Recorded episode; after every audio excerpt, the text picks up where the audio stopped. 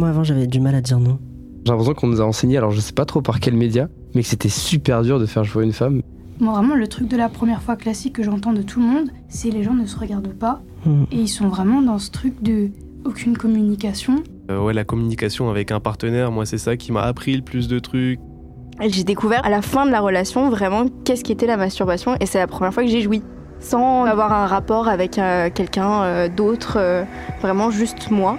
Après, moi, je suis encore jeune, donc peut-être c'est aussi, on découvre encore la sexualité. J'ai 18 ans. Moi, j'ai eu un peu le, le même rapport, pas par rapport au coussin, mais je crois que c'était les, les jets dans les piscines. J'ai tout vécu ça. Mais qui a dit ça?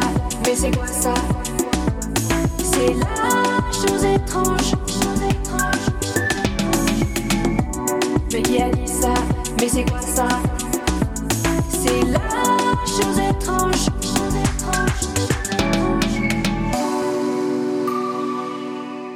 Faire l'amour, coucher, sexer, niquer, baiser. Tu trouves pas ça fou qu'il y ait autant de mots pour décrire quelque chose et pourtant encore autant de non-dits autour de cette même chose?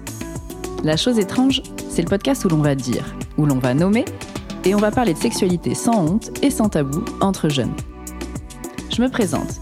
Je suis Kitri et je suis comme toi une personne qui s'est posée à l'adolescence des tonnes de questions. Le tabou autour du sexe, ça laisse la place à plein d'interprétations, des fausses croyances ou surtout parfois des vraies conneries qui te collent au cul pendant longtemps.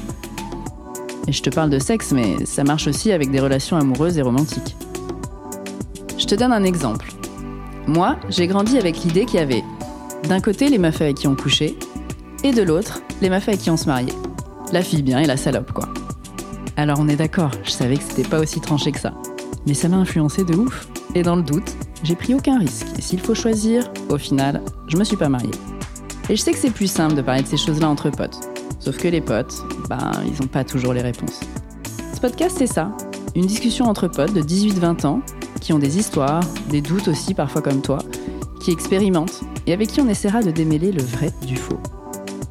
Et je partagerai mon micro à chaque épisode avec une influenceuse ou un influenceur sexo qui a aussi déjà bien réfléchi à la question. Ce podcast, il est produit par Clap Audio et sera diffusé dès janvier 2024 avec un épisode toutes les deux semaines. On va parler sincèrement de sexualité pour t'aider à comprendre que ce n'est pas une chose si étrange.